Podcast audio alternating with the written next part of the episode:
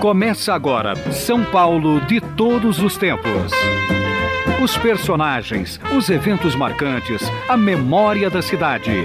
A São Paulo de ontem e de hoje. São Paulo de todos os tempos. Um programa premiado com o colar do centenário pelo Instituto Histórico e Geográfico de São Paulo.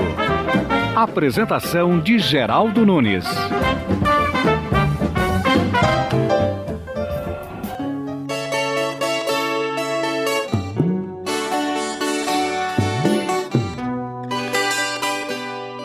Instituto Butantan existe desde fevereiro de 1901.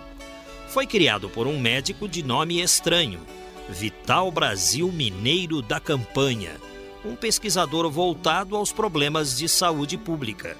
Idealista, Vital Brasil desenvolveu o tratamento para a peste bubônica que assolava Santos no final do século XIX. E a partir daí, começou a desenvolver vacinas para o combate ao veneno de várias cobras e animais peçonhentos. A história deste homem e desse instituto você conhecerá a partir de agora.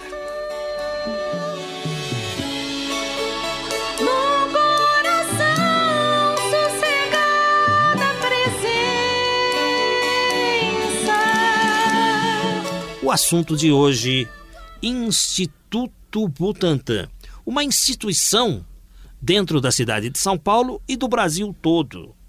As pessoas entendem, em sua maioria, que o Instituto Butantan é aquele que produz o soro contra o veneno de cobra.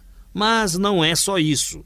Para falar sobre o Instituto Butantan, está conosco aqui no programa Otávio Mercadante, médico sanitarista e diretor do Instituto Butantan. Olá, doutor Otávio, como vai? Como vai? Tudo bom, Geraldo? Tudo bem? É um prazer recebê-lo, claro, para falar do nosso Instituto Butantan, que surgiu por causa da criação do soro antiofídico. Como nasceu o Instituto Butantan, doutor Otávio? Na origem, ele nasceu porque, na época, o governo do Estado, o Serviço Sanitário do Estado, estava às voltas com uma epidemia de peste bubônica em Santos, porque Santos era o centro da, do escoamento de café.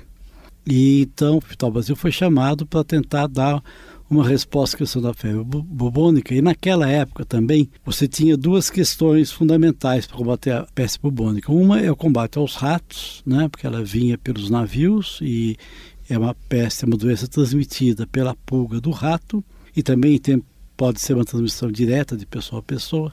Enfim, mas em, em resumo é isso. Havia necessidade de você combater a peste bubônica em Santos. E aí o Vital Brasil foi chamado e ele trabalhou então num programa sanitário, vamos chamar assim, uma campanha é, de combate à peste bubônica, primeiro nessa linha de, de combater os ratos, de combater as pulgas dos ratos, para evitar essa forma de transmissão, e a outra forma é que as pessoas que já tivessem com a peste bubônica uh, tivessem um tratamento que era o único tratamento na época eficaz. Na época não tinha antibiótico, não tinha nada, que era o soro. O soro contra antipestoso, que a gente chama, o que, que é esse soro? É um, um, um produzido você injetando o, as toxinas uh, do micróbio da, da, da peste em cavalos e depois você ah, produz um soro a partir do sangue do cavalo e esse soro ele era muito eficaz no combate e salvou muitas vidas na época. Mas o interessante é que o Vital Brasil, quando ele foi chamado, ele fazia parte de um corpo de especialistas em saúde pública e logo na origem é interessante a gente ver que o primeiro, ah, vamos dizer, ele teve essa missão de saúde pública, de combater a peste bubônica, e ao mesmo tempo ele estava ligado a um grupo de sanitaristas que se propunha na época a fazer um instituto de, de, de voltado à saúde pública, voltado às questões das doenças mais importantes naquela, naquela época. E quem que era esse grupo de, de, É interessante isso, era o Adolfo Lutz, era o Emílio Ribas, o Oswaldo Cruz e o Vital Brasil. Então esses seriam os quatro cavaleiros do Apocalipse, ou os quatro mosqueteiros, não sei, três mais um. Então esses uh, esses cientistas na época eles foram realmente uh, mobilizados para dar resposta às questões de saúde pública. E é interessante que em 1901 os primeiros Soros já saíram em junho, porque já havia uma, algum trabalho nessa área, né? Em junho, o soro uh, antipestoso. E em agosto daquele mesmo ano, os primeiros soros antiofídicos contra a picada de jararaca e de cascavel. Por que isso? Porque o Vital Brasil ele tinha, ele tinha uma experiência uh, como médico em Botucatu, experiência no interior de São Paulo, onde ele, inconformado com o número de acidentes que havia e, a, e o atendimento precário aos acidentes, com, principalmente com esses dois, duas cobras, né, que era a cascavel e a jararaca, ele estava pesquisando e tentando ter uma resposta de tratamento a, essas, a esses acidentes. Então, ele também introduziu a linha de produção de soros antivenenos, vou chamar assim, né, porque são só a mesma, mesma ideia.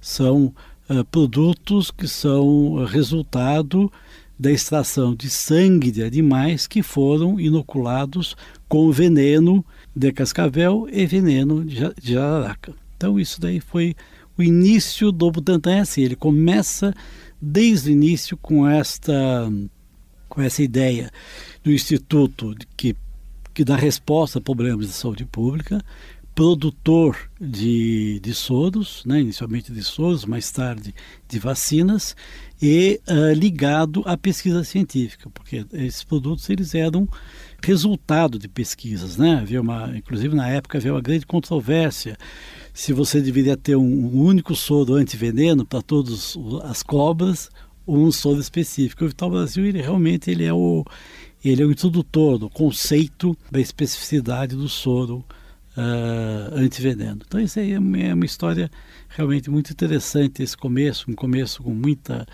com muita polêmica, com muita uh, discussão, né? E depois vai se consolidando estas iniciativas com respostas uh, adequadas. Nós estamos entrevistando o Otávio Mercadante, estamos aprendendo um pouco a respeito da história do Instituto Butantan, que hoje é abraçado pela cidade universitária. O Instituto está no interior da cidade universitária, só que o Instituto é de 1901, como já explicou o professor Otávio Mercadante, ao mesmo tempo em que a cidade universitária surgiu depois. É uma ideia, uma iniciativa de Armando Salles de Oliveira nos anos 30. Então, como era o terreno, por que da escolha daquele lugar para o Instituto Butantan, enfim, como funcionava o Instituto antes da cidade universitária? Então, olha que interessante. O Butantan ele tinha que ter características uh, desde o início, vamos dizer, de um local de criação de cavalos, né? onde você tinha que ter então um lugar para criar o cavalo, para fazer um, um laboratório para poder extrair o sangue do, do, cavalo, um lugar onde tinha que criar cobra, porque era da cobra que você tirava o veneno. Então ele surgiu com esta cara que, graças a Deus, ele tem até hoje, de fazenda. Né? Então, ele era uma fazenda, já, já havia alguns, algumas, alguns edifícios dessa fazenda já no, no, no, no século XIX. Né? As, algumas construções do Estudo Butantan são do século XIX. Então, é nessa fazenda que o Vital Brasil instala, então, as suas, suas primeiras uh, instalações de, de produção de soro. E é uma fazenda que foi comprada pelo governo do estado, logo no, no final do século, uh, do século XIX. É uma fazenda muito grande, mais de 400 hectares. Né? Uh, hoje o Butantan ocupa dessa fazenda cerca de 70 hectares. E é interessante também observar que é uma fazenda que, naquela época, distante do centro de São Paulo porque o acesso, você tem uma ideia, o acesso para aquela região, ela tinha que ser feito por balsa. A ponte da, ligando as duas margens do rio Pinheiro só vai surgir na década de 30. Então, era um, o pessoal ia de, em lombo de burro, né? saía lá do centro de São Paulo para ir até o Butantã. Então, essa característica é, é muito marcante. E uma parte dessa grande fazenda é que se desmembra na década de 30 para a construção da, da cidade universitária, né? para a instalação da Universidade de São Paulo. E a história do Butantan está muito ligada à história da USP por causa disso. O Butantan é anterior nesse aspecto, né? A, a, cidade universitária desta grande fazenda que é desmembrada uma área para a cidade universitária. E hoje, como funciona o Instituto Butantan? Continua a criação de cavalos e a obtenção de cobras? Então, retomando a história né, na, na, sua origem, é interessante a gente ver que desde a origem, o Vital Brasil, como vamos dizer, o, o herói fundador do Instituto, ele tem muito claro qual que é a missão do Instituto. Ele desdobra em três áreas. Uma área de produção de soros, depois é a produção de vacinas, uma área de pesquisa, porque sem a pesquisa você não consegue desenvolver esta produção, e uma área de difusão cultural. Ele faz uma, uma ligação, eu acho que isso que dá uma legitimidade muito grande ao Instituto, uma ligação com as populações, com os proprietários rurais uh, e com os sitiantes do interior de São Paulo, e a origem dele é de Botucatu, né? porque é, eles passam a ser uh, importantes fornecedores de cobra. Você precisa ter a cobra, poder extrair veneno poder produzir o soro. Então, e ele monta um esquema, isso logo desde o começo do, do, século passado, um esquema onde esses sitiantes, esses uh, trabalhadores do campo, eles uh, doam ao Instituto Butantan uh, cobras e o Vital Brasil uma, propõe uma caixa, o pessoal do interior ainda conhece isso, né? Um gancho para poder pegar a cobra sem, sem, sem acidentar nem a pessoa nem a cobra. E essa cobra recolhida para o Butantan, em troca disso, esse fornecedor de cobra recebe o soro antiofídico. Com uma dupla visão aí, tanto com o objetivo de receber cobra, como com o objetivo de estar introduzindo a mentalidade de que o tratamento de acidente com cobra não podia ser aquele tra tratamento tradicional. E com relação aos cavalos? Então, os cavalos, no início, eles estão na, nessa cocheira, que ainda temos hoje, essas instalações. Né? O Instituto Butantan, o governo do estado, adquire, adquiriu uma fazenda que fica na, no limite entre Araciguama e São Roque, na Castelo Branco, que chama Fazenda São Joaquim. E nessa fazenda, então, é que hoje nós temos mais de 600 cavalos. Precisa ter um número muito grande de cavalos para produzir o soro. E hoje os cavalos estão lá. Certo, e como ele... é que o Instituto Butantan atende ao Brasil? Porque o soro antiofídico continua sendo produzido, ao que me parece, só aqui, no Instituto Butantan, em São Paulo. É, nós temos hoje só três produtores, né? Uh, mas o de soros, mas o Butantan produz cerca de dois terços da produção nacional, o Butantan que produz. E, e, quem mais produz? É o Vital Brasil, no Rio de Janeiro, Instituto Vital Brasil, e a Fundação Ezequiel Dias em Belo Horizonte. E como chegar, por exemplo, à região amazônica ou ao interior da Bahia, do Nordeste? É o seguinte, é que é também uma coisa que foi mudando ao longo da história, né? Inicialmente o soro produzido pelo pelo Butantan era distribuído, teve um momento que ele era vendido, né, através de, de contrato com, com fornecedores privados. O Butantan produzia e vendia. E era muito centralizado esse sistema de atendimento ao ao acidentado. Né? Você tinha só em São Paulo ou uma outra grande cidade do interior. Hoje, você tem um, programa totalmente descentralizado, isto é, hoje você tem o soro contra a picada de cobra, está disponível a uma distância no máximo de duas horas em todo o Brasil. Alguma exceção na Amazônia. Mas, enfim. E esse soro, como é que funciona hoje? Como é que isso funciona? Através do Sistema Único de Saúde. O Ministério da Saúde compra todo o soro. O soro é distribuído às secretarias estaduais e municipais de saúde gratuitamente. Então é um esquema que mudou muito no, no, passado. No passado, o soro era frequentemente comprado pelo dono da fazenda, né, e ficava à disposição na fazenda.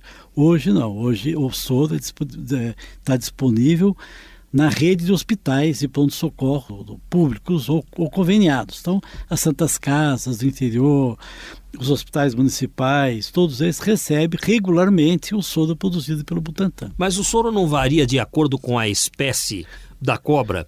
Por exemplo, uma criança que é picada por cobra na região amazônica, às vezes a criança não sabe que espécie de cobra foi aquela que a picou. Como então saber uh, o soro adequado para ela? Na verdade, nós temos quatro grupos de, de cobras venenosas, né?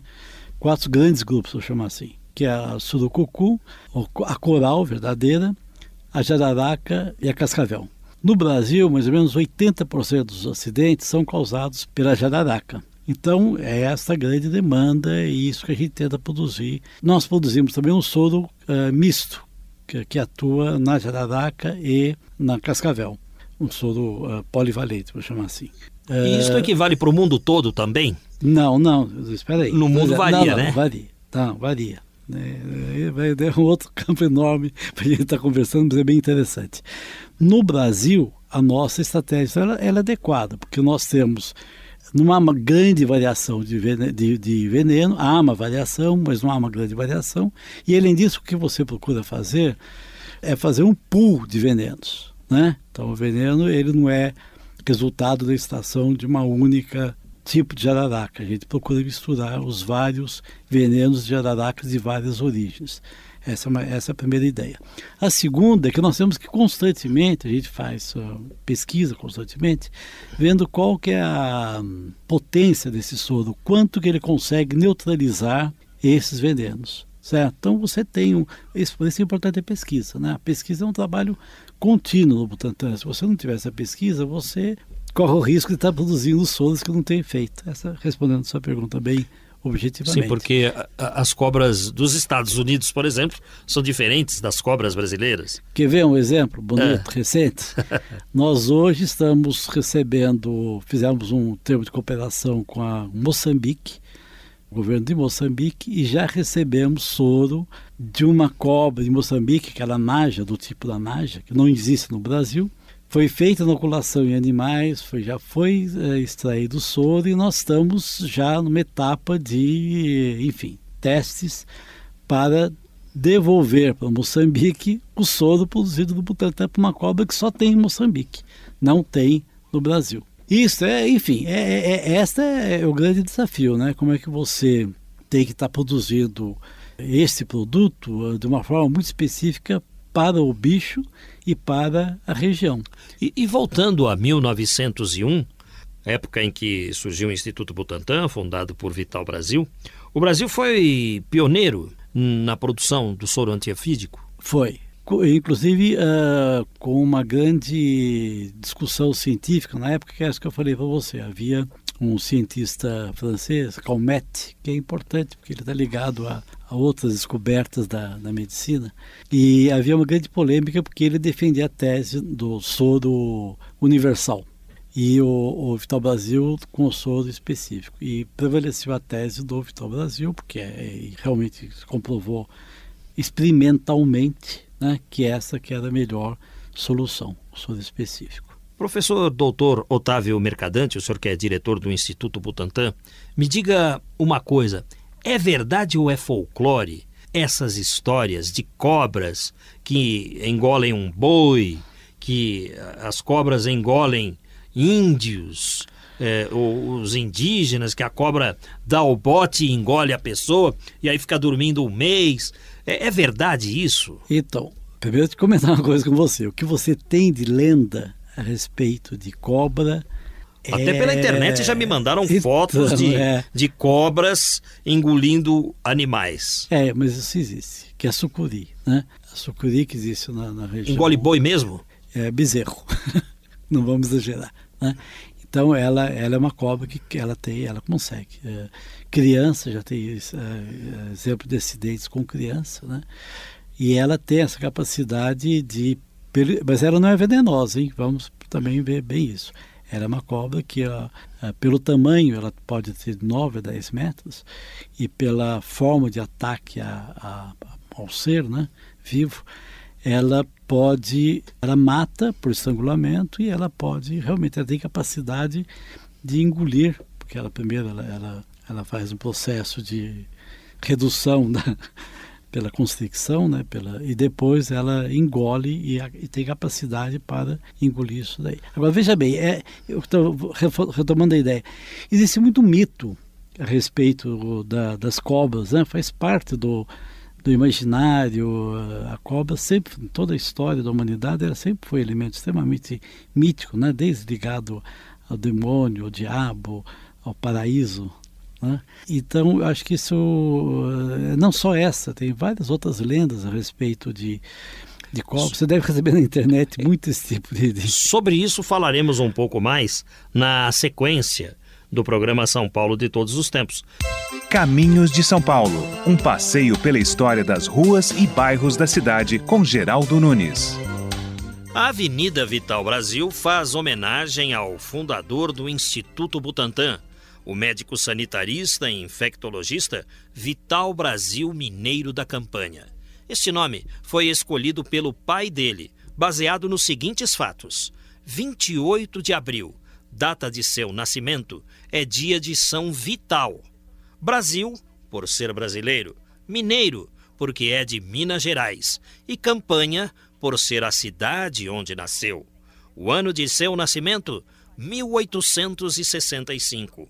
Formou-se em medicina no Rio de Janeiro, após dedicação aos estudos e esforço pessoal intenso, pois era de família pobre, tendo sido também humilhado pelo fato de seu nome ser considerado estranho na época.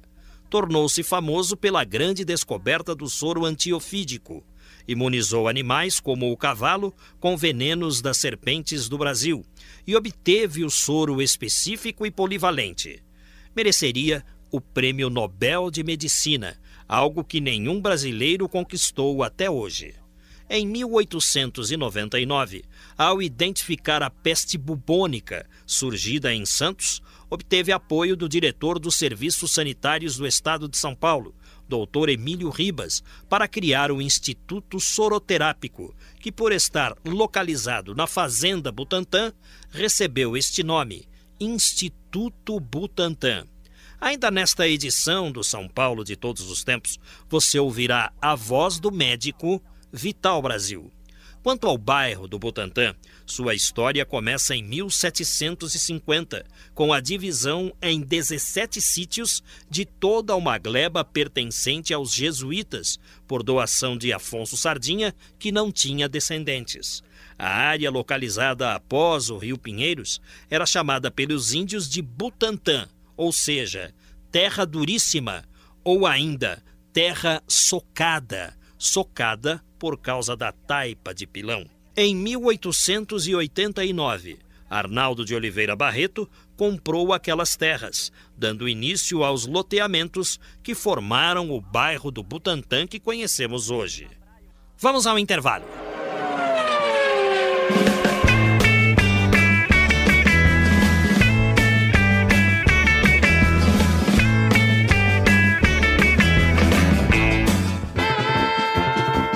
Estamos apresentando São Paulo de todos os tempos.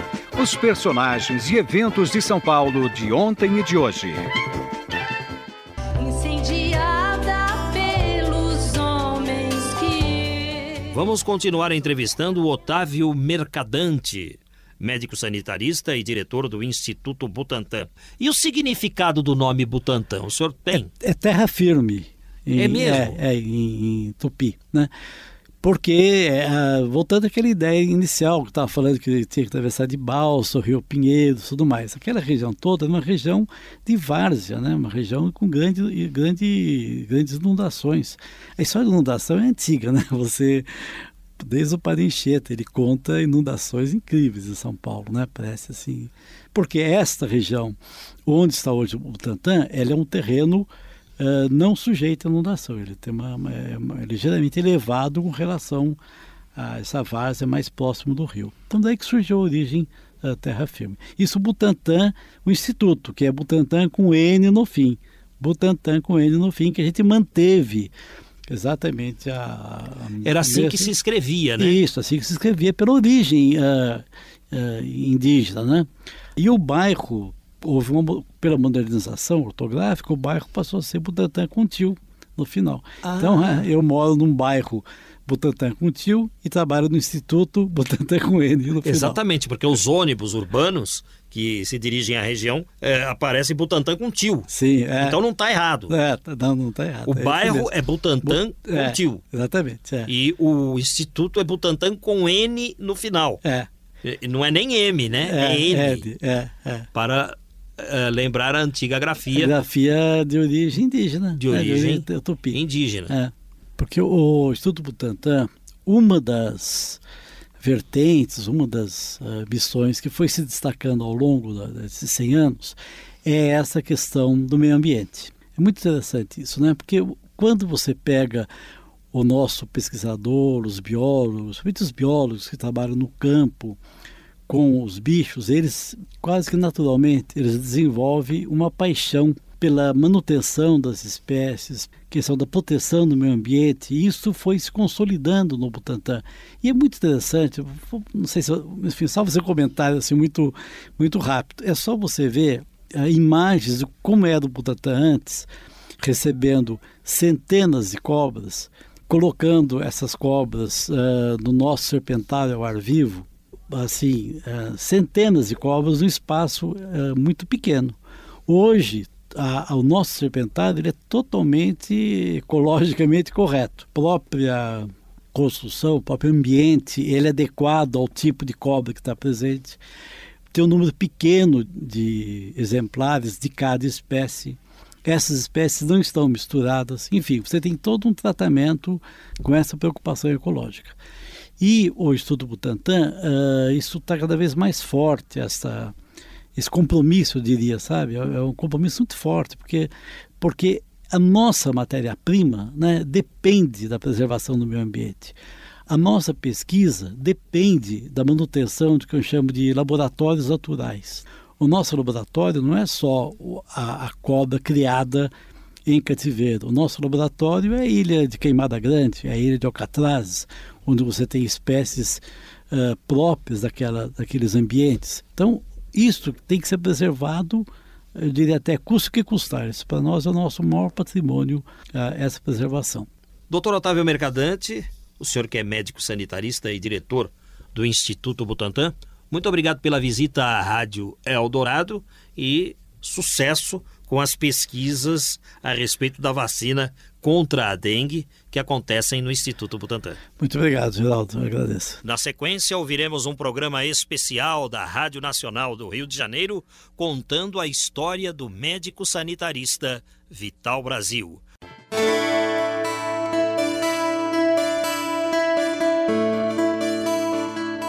Estamos iniciando a segunda metade do São Paulo de todos os tempos.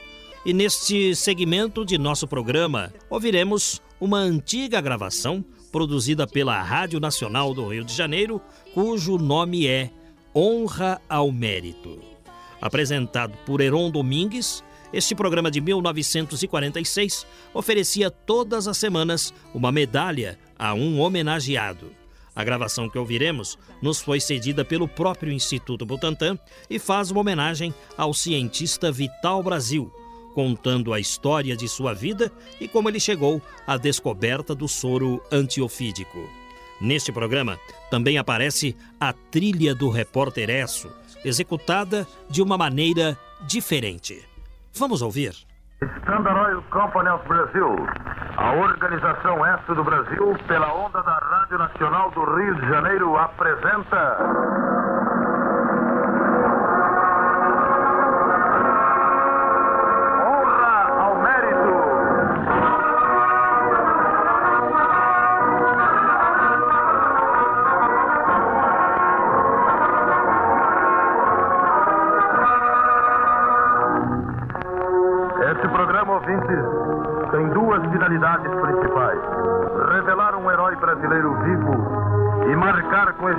Grandeza de um exemplo. Na guerra ou na paz, nos laboratórios e nas ruas, na vida sacrificada de cada dia, ou no instante decisivo do salve-se quem puder, o homem destacado aparece como um facho de luz na sombra ou um barco de salvação na tempestade.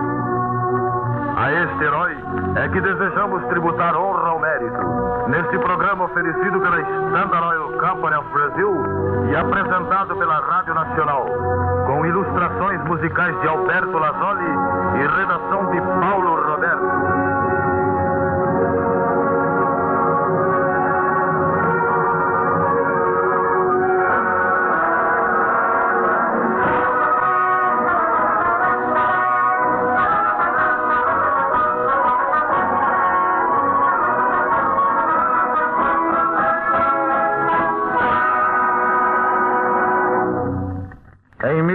1885, nesta mesma cidade do Rio de Janeiro, em uma das dependências da Câmara dos Representantes do Povo, uma voz de porteiro indagava asperamente. Que deseja o senhor? Eu desejava, por favor, falar ao senhor deputado Martim Francisco. Faça o favor de esperar um pouco. Pois não. Vou ver se o deputado deseja recebê-lo. Como é o seu nome? Eu trago uma carta de apresentação para o senhor deputado. Como é o seu nome? Vital. Vital Brasil Mineiro da Campanha. Quê? Você se chama mesmo assim ou está brincando comigo? Não, senhor, meu nome é esse mesmo. Vital Brasil Mineiro da Campanha. Ah, você quer saber de uma coisa, rapaz? Sim, senhor. Você com este nome exótico nunca poderá ser nada na vida. Mas, Isso não é nome que se use. Mas espere um pouco.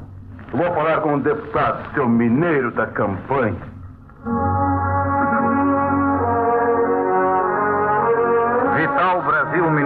Campanha baixou a cabeça e ficou humildemente à espera do senhor deputado, para quem trazia de São Paulo uma carta de recomendação.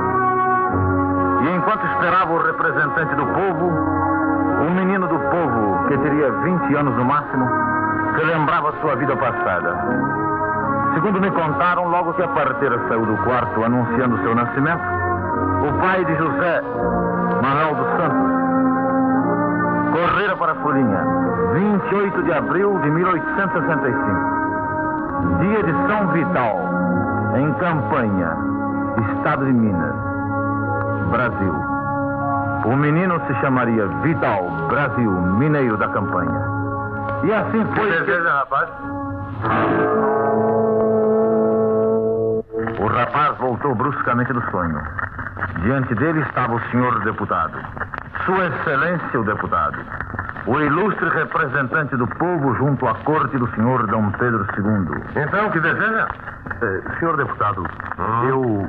Eu sou mineiro, Ah. mas venho de São Paulo e, e trago para o senhor essa carta de recomendação.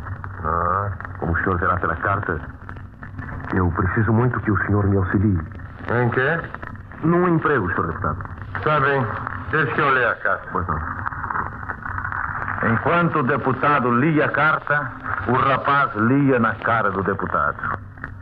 A cara do ilustre homem denunciou desde logo a fraqueza do pistolão. Vai ser muito difícil.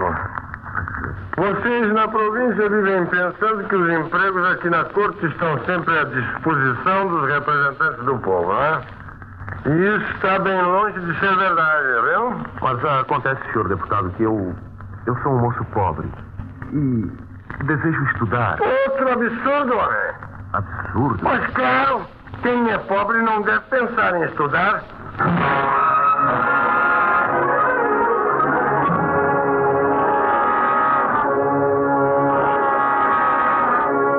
A palavra do deputado caiu no coração do rapaz como um estouro de dinamite e arrasou em dois segundos uma velha esperança longamente acalentada. Filho de uma família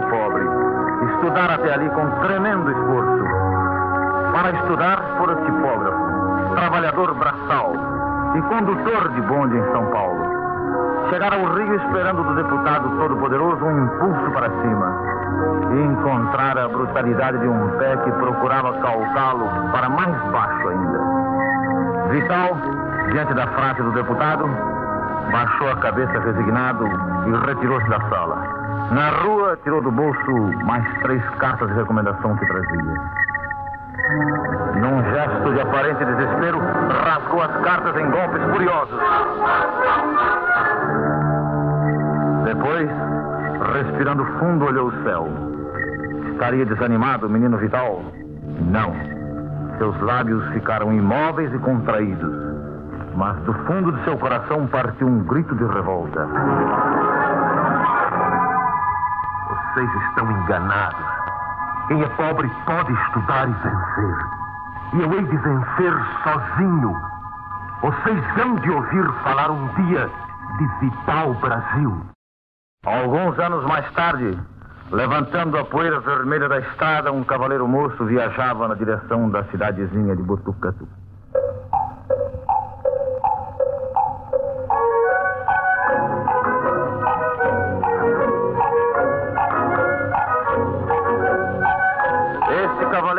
vai em direção à cidade de Botucatu, amigos. É médico recém-formado. É o doutor Vital Brasil, mineiro da campanha, que segue para o interior em busca de terras e gentes abandonadas. Veja, doutor Vital, aqui por onde o senhor está passando mora o caboclo. Olhe, lá está ele de cócoras à porta de sua chopana de pau a pique. É magro, amarelo e feio. A barba rala só vê navalha em dia de festa de santo. Ele que implantou essa roça, que exigiu três capinas. Está vendo aquela picada que vai serpeando pelas terras? Foi ele, com a sola do seu pé descalço, quem pisou o mato ralo e desenhou no verde aquele rumo vago que amanhã será uma estrada real. E olhe que ele está sozinho, doutor Vital Brasil. Sozinho como você sempre esteve. Sozinho não. Cercado de inimigos. A geada é um, a doença é outro. E os outros são a miséria, a ignorância e a tarde, moço. Veja, doutor Vital Brasil. Esse sertanejo abandonado ao Deus dará da sorte é bem mais amável que o deputado da corte, não é verdade? Repare como ele sorri. A falha dos dentes não quebra a bondade daquele sorriso. Desatei, moço, que a casa é sua. Olha, tome um cuité de garapa. Obrigado, amigo. Eu aceito, sim. Veio o cuité de garapa. O caldo de cana fresquinho retemperou o ânimo do viajante. O doutor aceitou um tamborete. O sertanejo continuou de cócoras, pitando e puxando conversa. Vai pra longe? Eu vou pra Butucatu. Lugarão, seu doutor. É. Cidade primeira. Já fui lá uma vez. Uma vez só? A gente vive aqui pregado que nem erva de passarinho em cima de laranjeira. Pra sair é difícil. Eu só arranquei pra Butucatu, foi no ano passado. Porque foi causa de muita necessidade. Ah, sim. Foi quando meu menino foi mordido de cobra. Mordido de cobra? Mas salvou-se. Não, seu doutor. O pobrezinho ficou lá mesmo. A bicha que pegou ele, pegou de jeito e era peçonhenta de verdade. O pobrezinho morreu cunhado de cortar o coração. E o que fizeram para salvar a criança? Tudo, seu doutor, tudo. Mas eu não fui servido de salvar ele. E Deus sabe o que faz.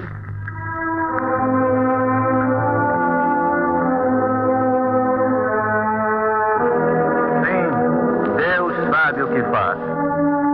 Foi ele que ensinou ao doutor Vital Brasil o rumo daquela estrada. Foi ele que deteve o viajante por alguns instantes à porta daquela chopana, onde faltava um riso de criança. Sim, foi Deus que fez cair no coração do jovem médico aquelas duas lágrimas quentes que rolaram dos olhos tristes do sertanejo. Do pobre sertanejo cujo filho pequeno morrera mordido de cobra. Vital Brasil olhou a terra imensa do interior e viu um imenso serpentário. E no meio dos terríveis ofídios coliantes e ameaçadores, viu também desprotegido e sozinho, os pés plantados na terra, os braços erguidos para o céu. O homem do sertão. Instalando em Botucatu seu modesto consultório, o Dr. Vital Brasil começou desde logo a cuidar do problema do ofidismo em nosso país.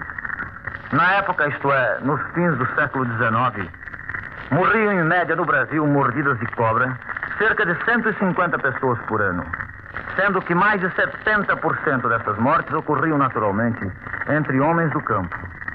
E de que maneira se defendiam esses pobres homens do campo do terrível veneno da serpente? Eis aqui, num apanhado rápido, o cenário de crendices que prevalecia naquele tempo em todo o interior.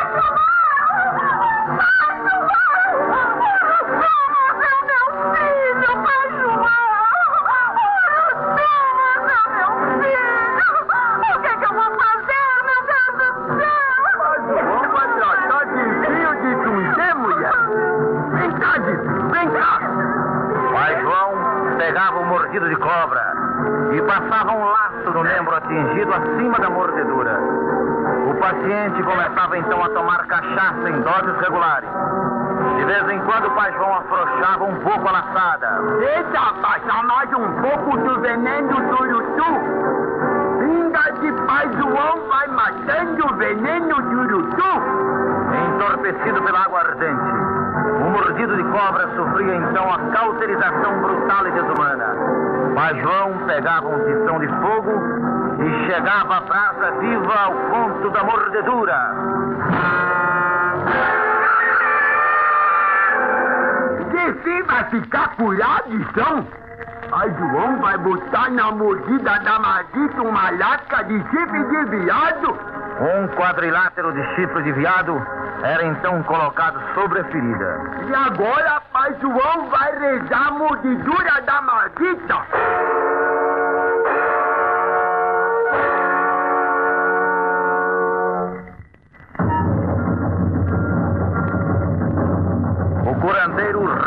Ferida.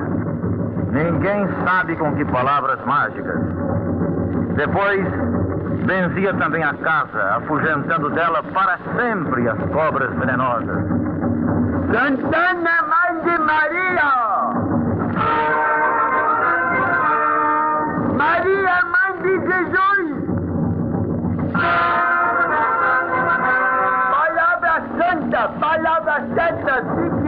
seja de cobra é digesta.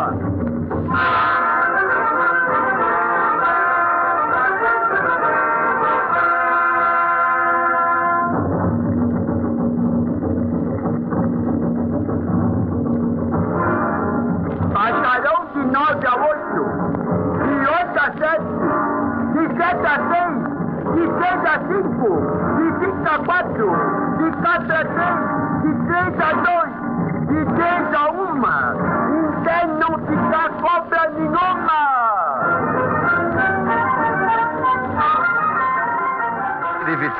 Brasil estava assim firmado em bases de crendice todo um monumento de erros e falsidades. Cabia ao jovem médico de 1888 derrubar todas essas mentiras e reformar toda essa terapêutica fanática, selvagem e inteiramente ineficaz.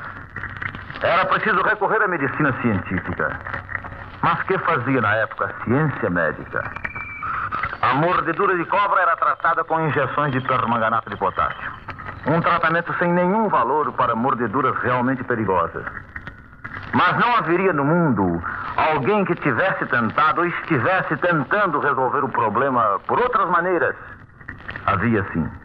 Calmette, grande médico francês, estava estudando a naja, perigosa cobra indiana, e tentando as primeiras experiências com soros curativos. Aqui, perdido na cidade de Botucatu, estava Vital Brasil, para enfrentar em lugar de najas indianas a cascavela, jararaca, surucucua, urutu e muitas outras serpentes venenosas. Vital Brasil viu desde logo que tudo estava por fazer. Era preciso partir do quilômetro zero.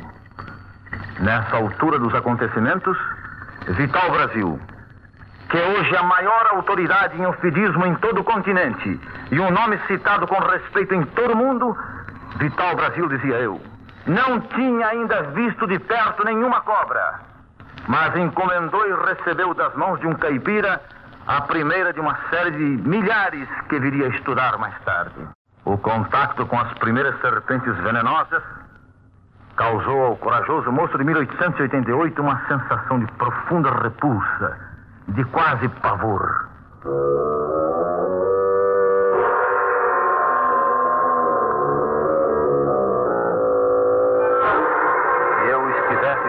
Vital Brasil, naquelas primeiras experiências em Botucatu, por certo que ele diria, vendo o réptil apavorante colear sobre a mesa de ensaio. Cuidado, doutor. Pense também um pouco na sua própria vida. Cuidado, porque ela vai dar o bote. Ela se atirou contra a sua mão. De que maneira pretende apanhá-la, doutor? Imaginei apanhá-la na ponta deste laço. Mas esse processo dará resultado? Não sei. Ainda não sei de nada. Veja, apanhei a serpente no laço.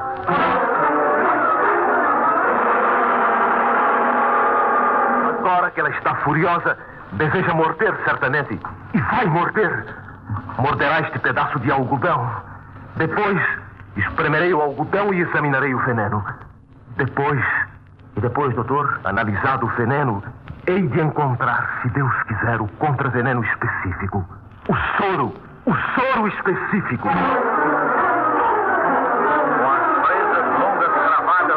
de algodão, a cobra se debatia na ponta do laço. A serpente do Brasil entrava em luta pela primeira vez com o homem que o destino assinalara para vencê-la. Alguns anos mais tarde, este modesto médico mineiro, trabalhando no interior paulista como sanitarista do Estado e em circunstâncias especiais, fazia parte do grupo de fundadores do Instituto Butantan, que hoje é um dos mais legítimos orgulhos da ciência em nosso país. Ali em Butantã, ele cuidava do seu perigoso rebanho de serpentes, sapos venenosos como o intanha e aranhas virulentas e escorpiões de cauda agressiva e terrível. E Butantã começou a produzir, além do soro contra a peste bubônica para que fora criado, as primeiras remessas de soro antiofídico realizadas no continente. Mas quantos acreditavam na eficácia destes soros? Muito poucos. Tanto assim que, quando em princípios do século se reuniu no Rio de Janeiro um grande congresso médico, Vital Brasil foi informado pelas autoridades paulistas da seguinte determinação: O governo de São Paulo não pode, por enquanto, concordar em que Vossa Senhoria se apresente no Congresso como representante do Estado. Qualquer demonstração científica a ser feita só o será sob sua inteira e exclusiva responsabilidade. Mas apesar da nenhuma confiança demonstrada pelo governo paulista, Vital Brasil veio. Veio trazendo cobras venenosas e soros específicos. Requereu um dia especial para a comunicação. Esse dia lhe foi concedido. O jovem médico das cobras foi visto então como um espetáculo, tal como aconteceu ao Pasteur. Vital Brasil ia enfrentar sozinho a desconfiança e a ironia de centenas de colegas.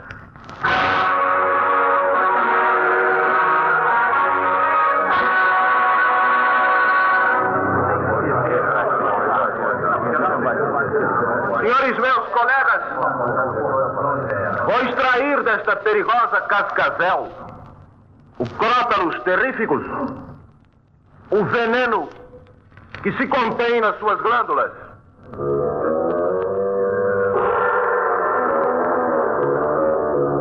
A compressão do maxilar superior da serpente sobre este rebordo de vidro esvazia as bolsas do veneno que jorrou, verificar, para a célula de vidro.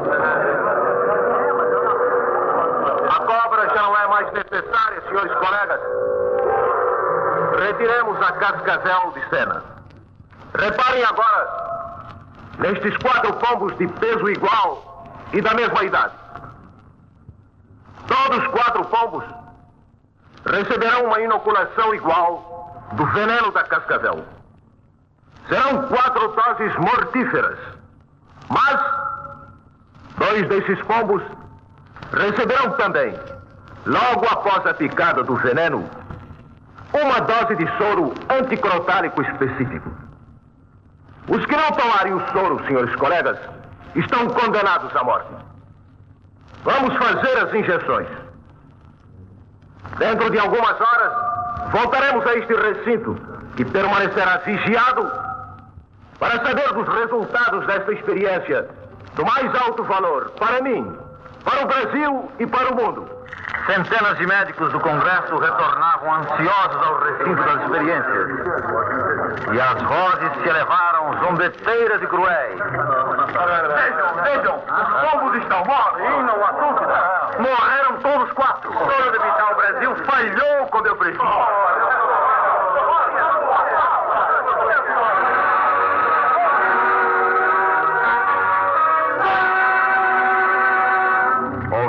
Sussurro de vozes que o condenavam, Vital Brasil avançou pela sala profundamente chocado. De fato, lá sobre a mesa de experiências, Os quatro pombos estavam imóveis, amontoados uns sobre os outros. Vital Brasil caminhou para eles, os olhos fixos, a respiração ofegante. E dentro do silêncio emocionado da plateia de médicos, agitou como um louco os braços, gritando para os pássaros: Ei! Dois dos quatro pomos, acordados do sono, voaram por toda a plateia de médicos. E uma salva de palmas encheu de festa o recinto. O coro de Vital Brasil. O professor Vital Brasil, orgulho da ciência brasileira, receberá neste momento, oferecidos pela Standard Oil Company of Brasil, o diploma e a medalha de honra ao mérito.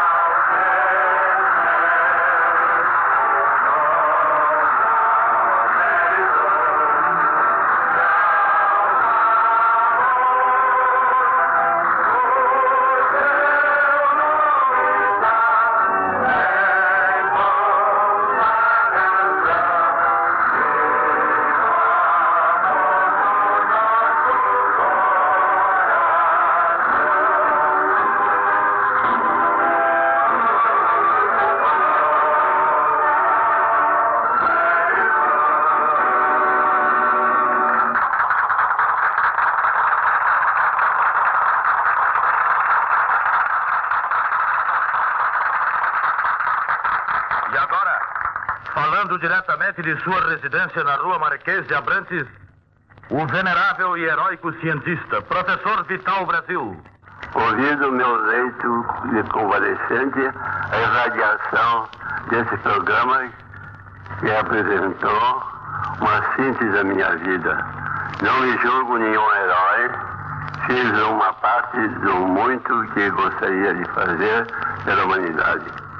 Não tenho orgulho de minha pobre ciência, mas estou satisfeito com a minha alma e o meu coração. Para uma alma bem formada, não há como fazer bem aos outros. E o, e o bem que consegui fazer é que conforta e tranquiliza meu velho coração. Obrigado, amigos. Brasil, a organização ESO do Brasil, acaba de apresentar pela onda da Rádio Nacional, com ilustrações musicais de Alberto Lazzoli e redação de Paulo Roberto, o seu programa Honra ao Mérito, que homenageou hoje a figura exemplar de um grande e sacrificado cientista, o professor Vital Brasil. Este programa voltará ao ar na próxima quarta-feira, neste mesmo horário e mantendo sempre essa mesma característica, tributar honra ao mérito.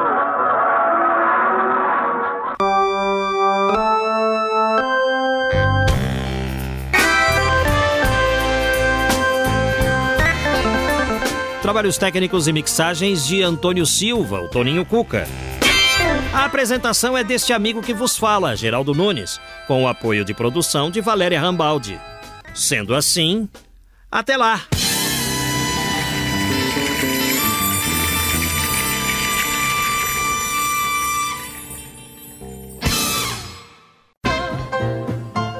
Estamos encerrando mais uma edição do programa São Paulo de Todos os Tempos. Os personagens, os eventos marcantes, a memória da cidade. A São Paulo de ontem e de hoje. São Paulo de Todos os Tempos. Um programa premiado com o colar do centenário pelo Instituto Histórico e Geográfico de São Paulo. Apresentação de Geraldo Nunes.